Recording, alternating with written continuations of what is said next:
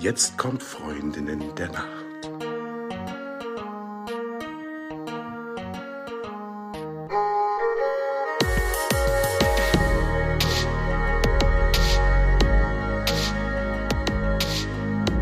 Hallo und herzlich willkommen zu einer neuen Folge von Freundinnen der Nacht.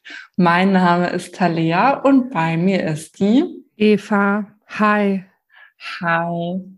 Und heute geht es um Bettwäsche. Ja, ich habe eben so viel Quatsch gemacht, dass ich fast meinen Einsatz verpasst hätte. Entschuldigung, Talia. Manchmal geht die Unprofessionalität mit mir durch.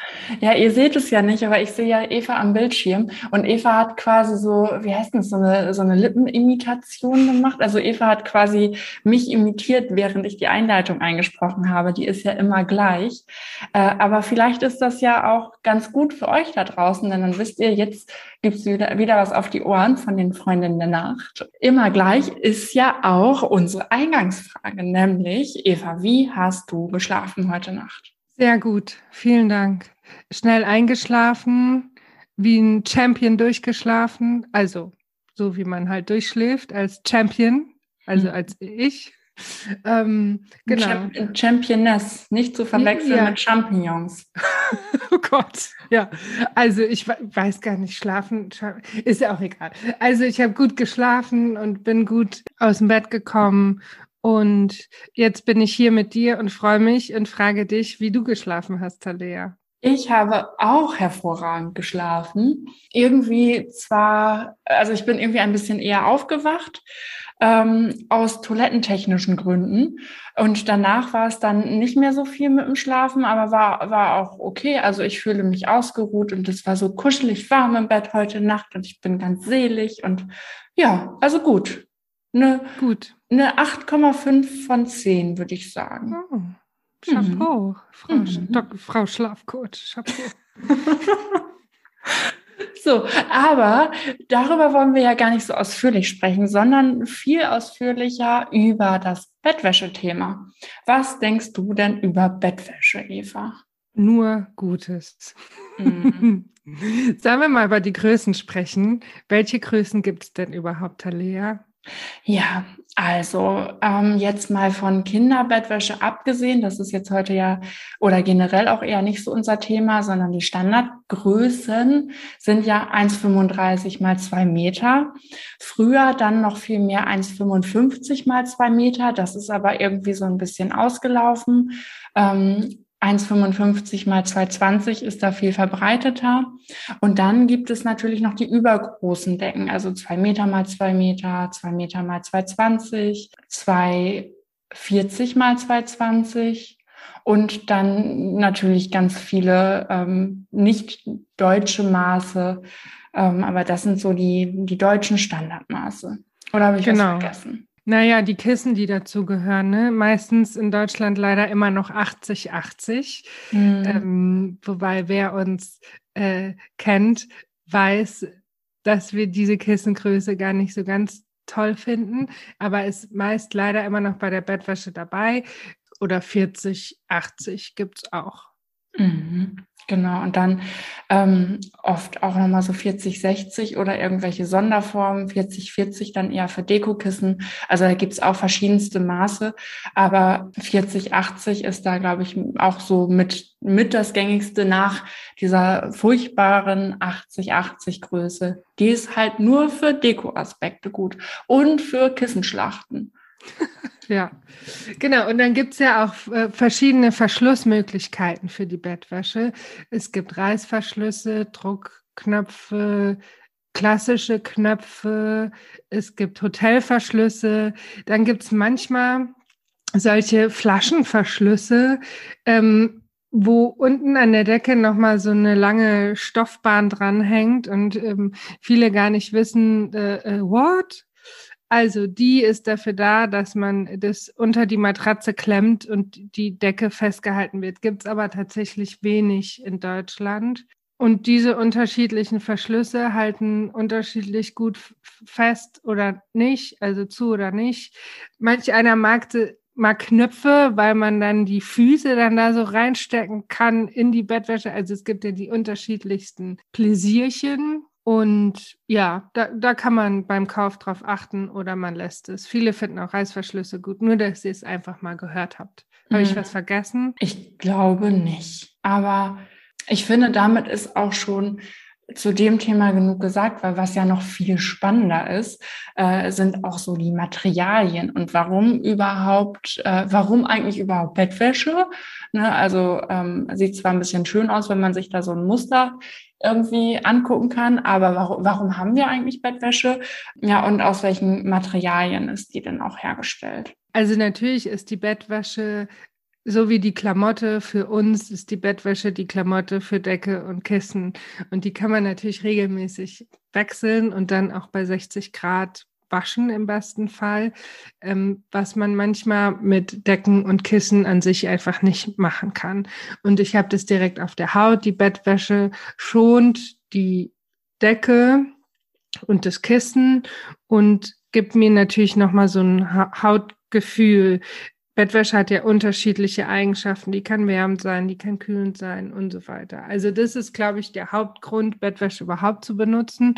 Und jetzt sag mal, Talia, wie oft sollte man den Bettwäsche wechseln oder waschen oder ist natürlich ein bisschen auch davon abhängig, wie sehr man schwitzt und ob man auch Schlafklamotten trägt oder ob man immer nackig im Bett liegt. Also es hat natürlich einen Einfluss darauf. Aber so ganz grob alle zwei Wochen, würde ich sagen. Was denkst du? Ja, ich finde, es ist auch ein Unterschied, ob man Morgen- oder Abendduscher ist irgendwie. Ne? Mhm. Äh, oder ob man Barfußläufer, Läuferin ist oder wie auch immer. Oder wer noch mit im Bett schläft. Ja, Hund, Kind, Katze, Hamster. Ja, also ich denke auch ein guter Richtwert ist zwei Wochen. Und ich finde es auch ein sehr schönes Gefühl, einfach frisch gewaschene, frisch gebügelte, gemangelte Bettwäsche im Bett zu haben. Und es ist auch was, was man sich gönnen darf und soll und muss. Und ich ja, nenne immer den Vergleich. Im Prinzip ist eine Bettwäsche wie eine körpernahe Klamotte, wie ein Unterhemd. Mhm. Und ein Unterhemd trage ich einmal und dann tue ich es in die Wäsche. Und eine Bettwäsche ja, also die dann vier, sechs, acht Wochen drauf zu haben, finde ich hygienisch gesehen echt grenzwertig. Mhm. Und ich finde zum Beispiel im, im Sommer, wenn man viel schwitzt, darf man auch ruhig mal öfter den Kissenbezug wechseln. Oder wenn man krank ist oder wenn man sich Fettpomade in die Haare schmiert oder Daumendick äh, dick die Creme ins Gesicht. Also tendenziell dann eher öfter als zu wenig. Hm, also ich finde auch gerade was den Kopfkissenbezug angeht, das ist auch ein Thema, was oft unterschätzt wird. Nun tragen wir ja alle oft auch Masken. Die sind ja sehr dicht an der Haut und sorgen auch dafür, dass irgendwie die eigenen Bazillen auch immer wieder an die Haut drangedrückt werden, leider. Und wenn wir das Ganze in der Nacht dann noch fortsetzen und ähm, dann einfach auch immer wieder auf denselben Kissenbezug schwitzen und eben was alles andere auch so über die Haut, ausgeschieden wird, immer wieder auch so dran reiben, äh, dann bekommen wir Probleme mit unserer Haut, vielleicht im ungünstigsten Fall.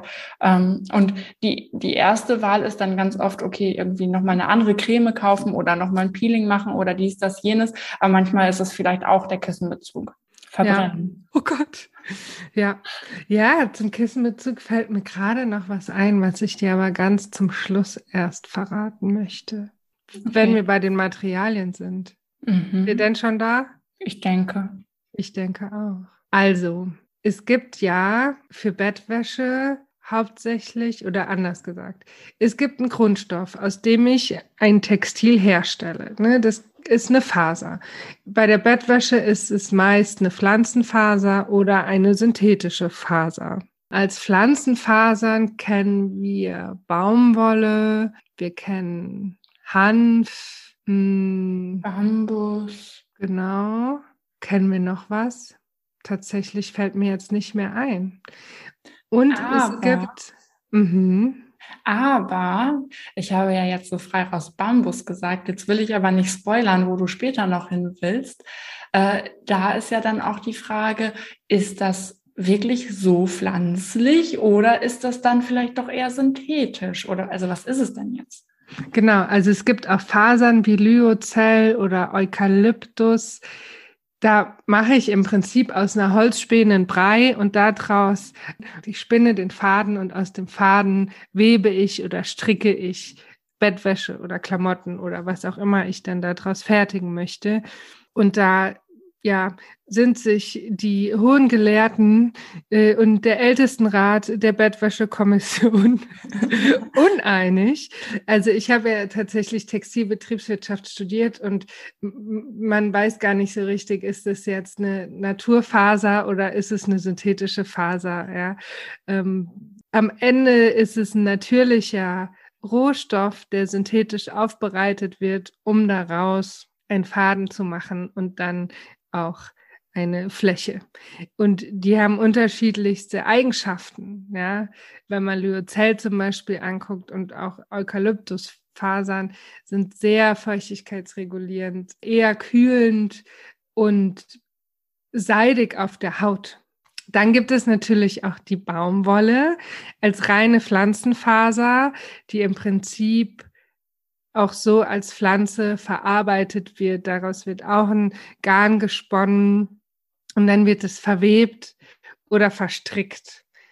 Und so bekomme ich Bettwäsche. Natürlich wird die dann noch bedruckt und gefärbt und ähm, konfektioniert.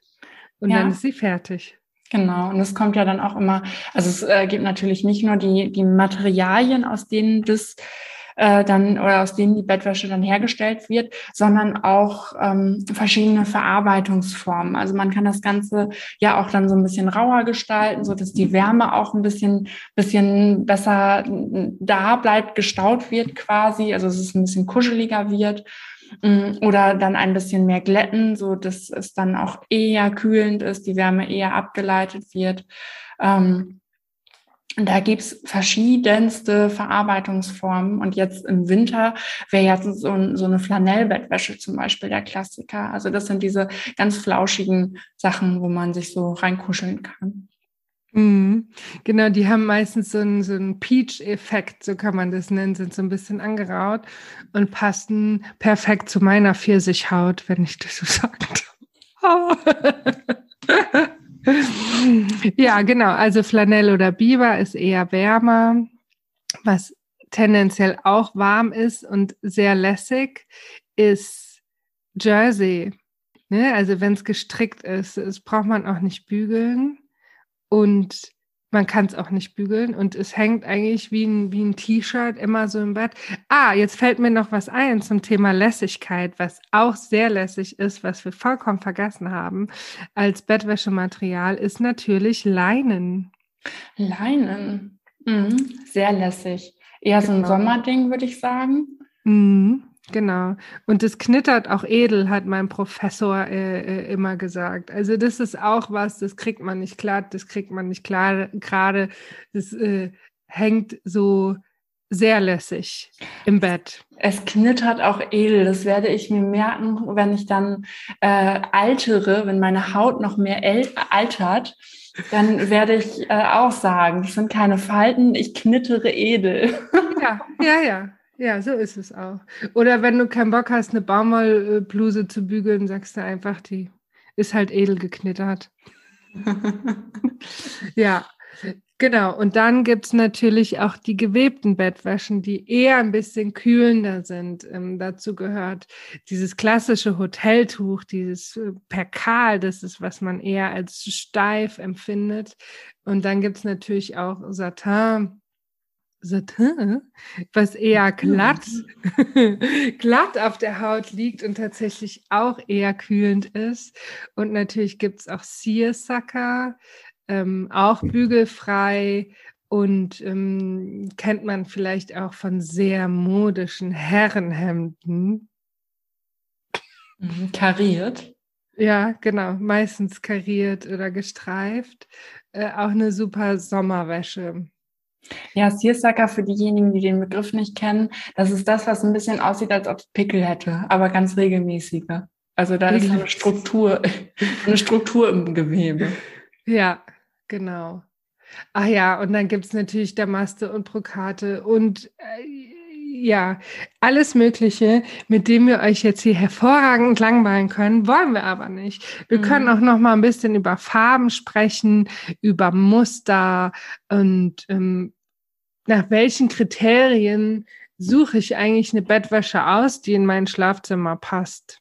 Mhm, genau, also genau, wie du, wie du sagst, bei allen Materialien ähm, geht es eigentlich ja vorrangig darum, was mache ich dann mit dem jeweiligen Material, was passt zu der entsprechenden Bett, äh, Bettdecke, die ich gerade aufgezogen habe, was passt auch zu mir, was passt zu dem Raum, in dem ich schlafe, nicht nur wärmetechnisch, sondern auch farblich.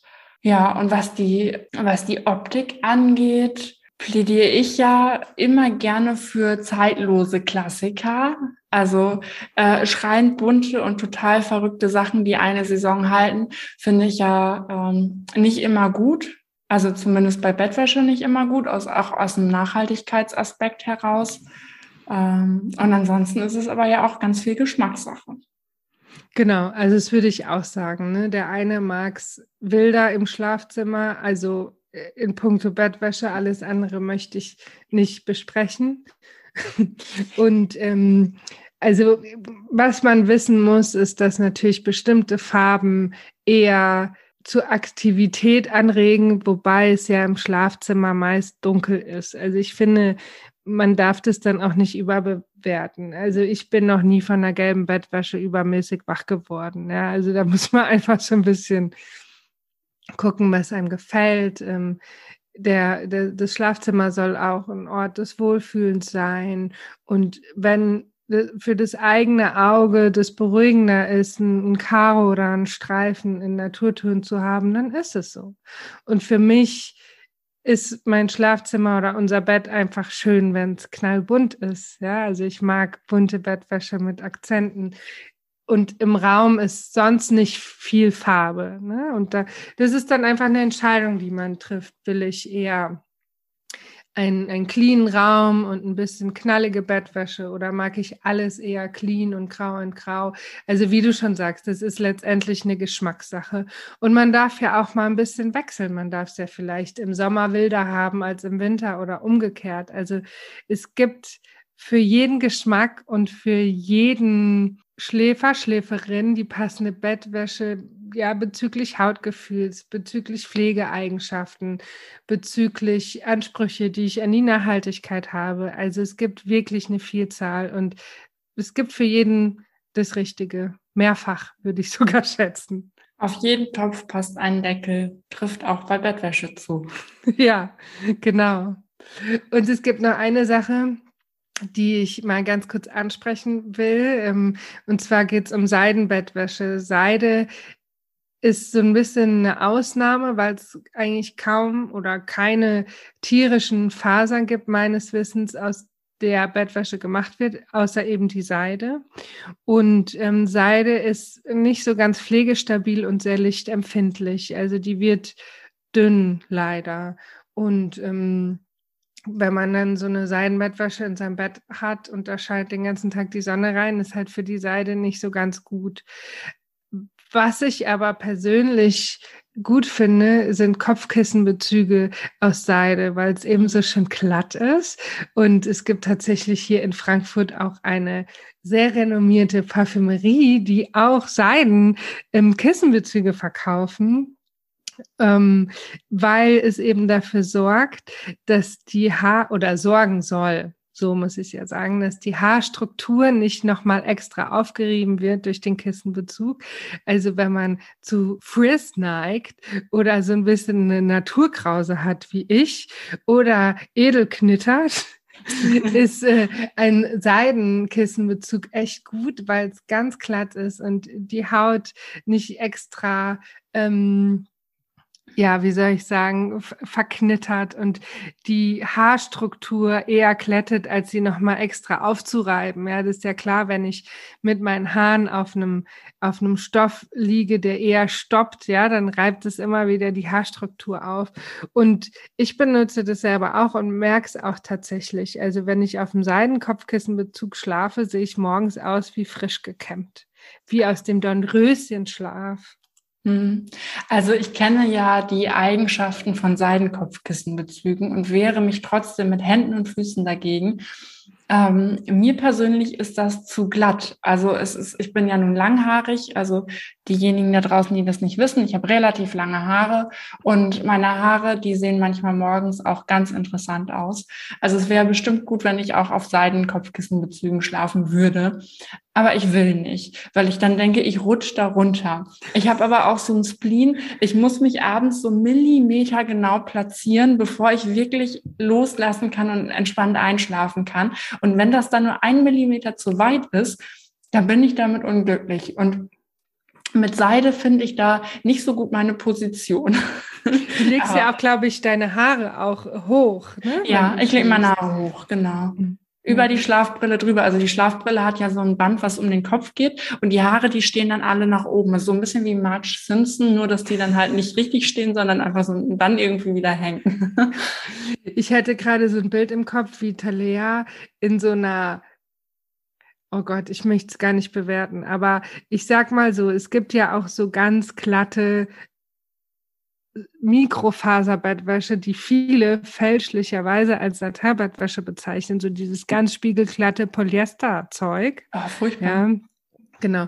Und ich habe gerade eine Fantasie, wie du im Polyester-Schlafanzug in der Polyester-Bettwäsche einfach so aus dem Bett rausrutscht und dich dann ja. so krampfhaft wie an so einer Klippe festhältst. Ja, und Klippe passt tatsächlich ganz gut, weil ich ja ein sehr hohes Bett habe. Ne? Mein Bett ist ja äh, aufgebaut auf Kommoden, also ein bisschen wie so ein halbes Hochbett eigentlich. Ähm, das heißt, da falle ich dann auch tief. Aber ich meine, gut, vielleicht gibt mir das äh, im Flug die Möglichkeit, meine Geräten zu sortieren und auf meinen Beinen zu landen. ja, hm. ja. Also ich verstehe, für dich keine Polyester-Bettwäsche und kein Polyester-Pyjama, äh, ja. mit dem du aus deinem Bett rausrutschst. Ganz genau so ist es. Aber das bedeutet ja nicht, dass das allgemeingültig ist für alle anderen da draußen. Äh, wenn ihr das feiert, dann freue ich mich mit euch. Ja. ja, also ich habe ja in, in ähm, meinem vorherigen Leben Oh Gott, das ist so intim, aber ich kann es, glaube ich, sagen. Also wie alle Menschen im Leben hatte auch ich Bekanntschaften, ähm, die dazu führten, dass ich in fremden Betten geschlafen habe und nicht in meinem eigenen, was wiederum dazu führt, dass ich auch die ein oder andere abenteuerliche Bettwäsche kennenlernen durfte, die nie in meinem Bett gelandet wäre. Und es gibt einfach Bettwäsche da draußen, die großes Mitleid in mir hervorruft. Ja, weil ich dann immer denke, oh Mann, die Menschen, die wissen gar nicht, wie schön sich anfühlen kann. Äh, mal von Geschmack abgesehen. Also ob ich jetzt einen Tiger auf der Bettwäsche habe oder nicht, ist ja völlig wurscht. Aber ich finde das Hautgefühl so entscheidend. Ja, und da gibt es so, so, so große Unterschiede. Und ich wünsche mir, dass jeder einfach das mal empfindet und auch einen guten Schlaf hat und sich reinmuckelt und einfach spürt, wie schön sich gute Bettwäsche auf der Haut anfühlt. Hm, voll.